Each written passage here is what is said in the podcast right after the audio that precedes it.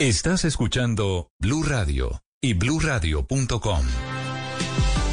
Terminó rapidísimo la investigación alrededor del plagio de la presidenta de la Cámara de Representantes, Jennifer Arias, que había comenzado el 30 de octubre, cuando el periódico El Espectador Felipe publica el artículo, que a su vez era una investigación de plagio SOS, que es este portal que investiga plagios, lo publica el espectador hace cuatro semanas y cuatro semanas después tenemos el resultado de la Universidad Externado de Colombia confirmando que efectivamente, sometido eso rápido a una plataforma, a un proceso de investigación más o menos expedito, llegan a la conclusión contundente de que hubo plagio y plagio abundante en la tesis de la doctora Arias. Sí, Néstor, ese documento del externado es, perdón, es, es muy serio eh, entre otras cosas porque aparte de herramientas tecnológicas, pues han contratado a varios abogados expertos en derecho de autor. Mm. Y han encontrado que al menos en cinco casos se incurrió en plagio.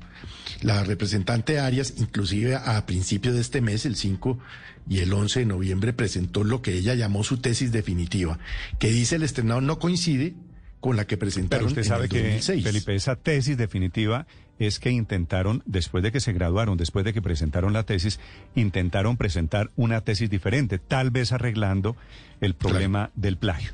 El profesor... Felipe, tiene problemas la, la doctora Arias porque el plagio en Colombia es un delito. Y es un delito ah, que... Felipe mm, que tiene pero pero ojo varios años de cárcel, ¿no? ojo, ojo, Felipe, porque es un delito cuando es con fines comerciales y de publicación. Mm. Es, decir, aquí todavía falta, aunque habrá muchas denuncias, falta el pedacito de si aquí se cometió un delito o si estamos en una infracción pues inaceptable desde el punto de vista ético y moral. Pues Néstor, eso es lo que tiene que, que investigar eh, la, la, Corte Suprema de Justicia y la Fiscalía, a donde en las próximas horas el, em, el externado de Colombia mandará las correspondientes investigaciones para que se investigue. Que fue lo que hizo lo que se llama el, el externado con pulsa de copias. Tengo en la línea, Felipe, para que ustedes lo escuchen, al plagiado el profesor que escribió los textos que metió Jennifer Arias sin las respectivas citas académicas en su tesis de maestría. Profesor Alan de Ren, buenos días, profesor. ¿Qué tal? Muy buenos días. Es un gusto saludarlo. ¿Cómo está usted? Buenos días a la audiencia.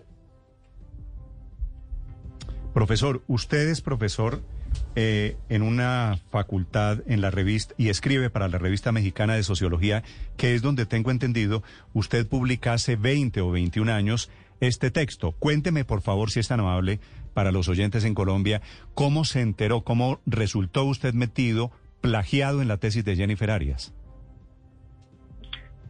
Pues esto fue a través de un tuit que publicó Plagio SOS, en la cual eh, se reproducían algunas partes del texto que rápidamente reconocí como de mi autoría se trataba de un texto que escribí en más o menos en el 2000, 2001 y que fue publicado por la revista mexicana de sociología, en el cual se hablaba sobre elección racional, cultura y estructura eh, como enfoques, como tres enfoques para el estudio de los eh, fenómenos políticos y sociales. Eh, ¿Cómo lo pude reconocer rápidamente? Un poquito por la estructura de las frases, pero también sobre todo por un ejemplo que aunque no era idéntico al que se ponía en esa tesis, en la tesis de la, de la doctora Arias se hablaba de eh, una cuestión de un juego entre eh, dos tenistas. En realidad lo que estaban hablando en mi, en, mi, en mi escrito estaba un juego entre dos ajedrecistas. El concepto se refería básicamente a interacción estratégica, que era lo que se quería ilustrar. Sí. A usted... Ese es un ejemplo muy especial. Profesor de REM, ¿a eh, usted lo contactaron alguna vez en desarrollo de esa investigación, de esa tesis, para hablar, para hablar con el autor? No, en absoluto. En absoluto, nunca, nunca fui contactado y no había tenido ningún inconveniente en que se usara ese artículo. Eh, simplemente un poco la regla de oro en toda la academia es eh, cuando uno usa material intelectual, ideas de otros, simplemente lo tenemos que citar.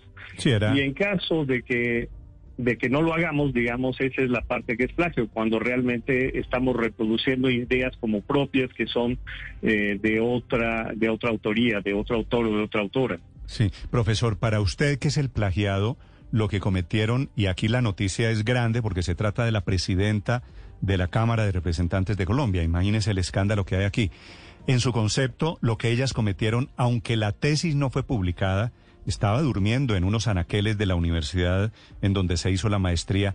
Así no haya sido publicado, ¿usted cree que hubo delito?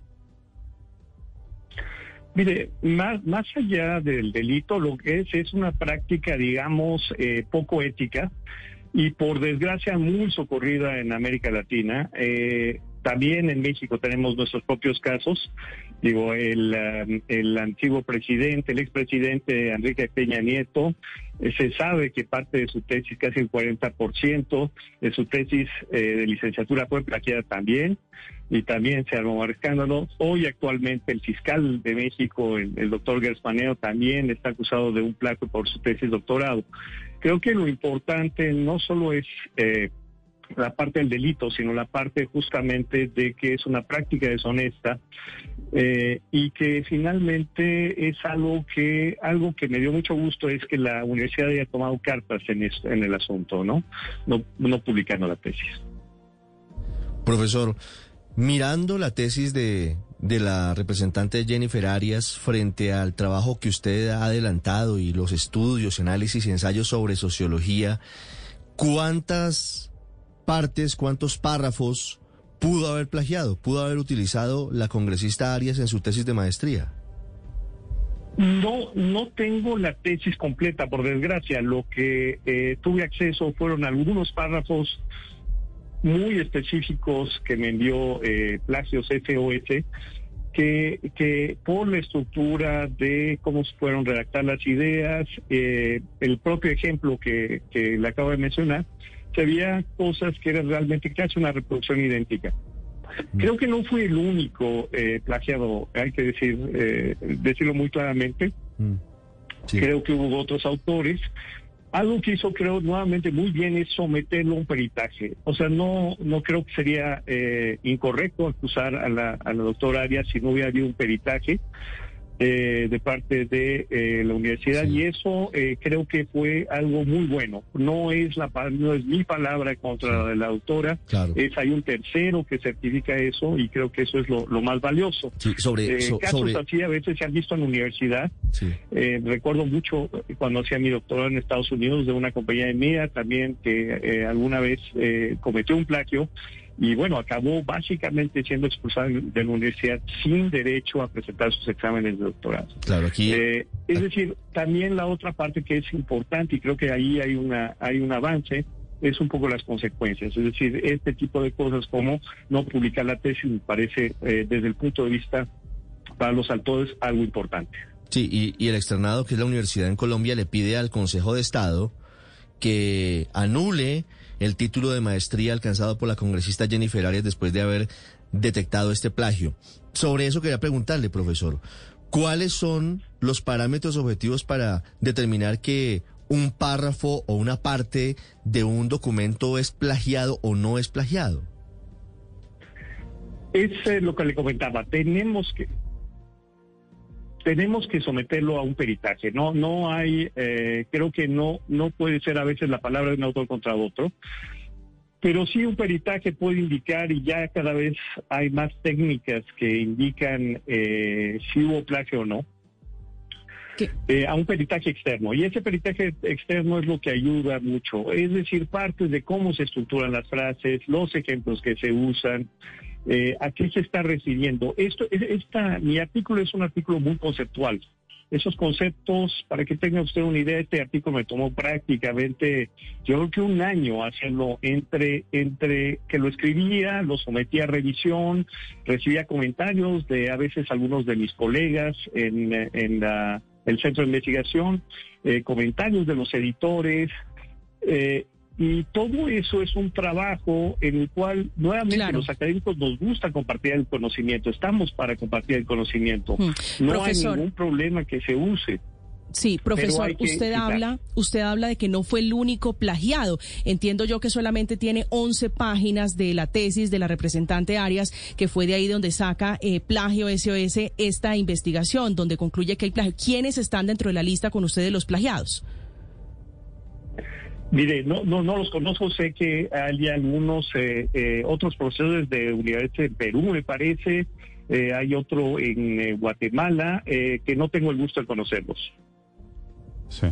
Profesor, ¿usted planea alguna acción de carácter legal por el tema del plagio?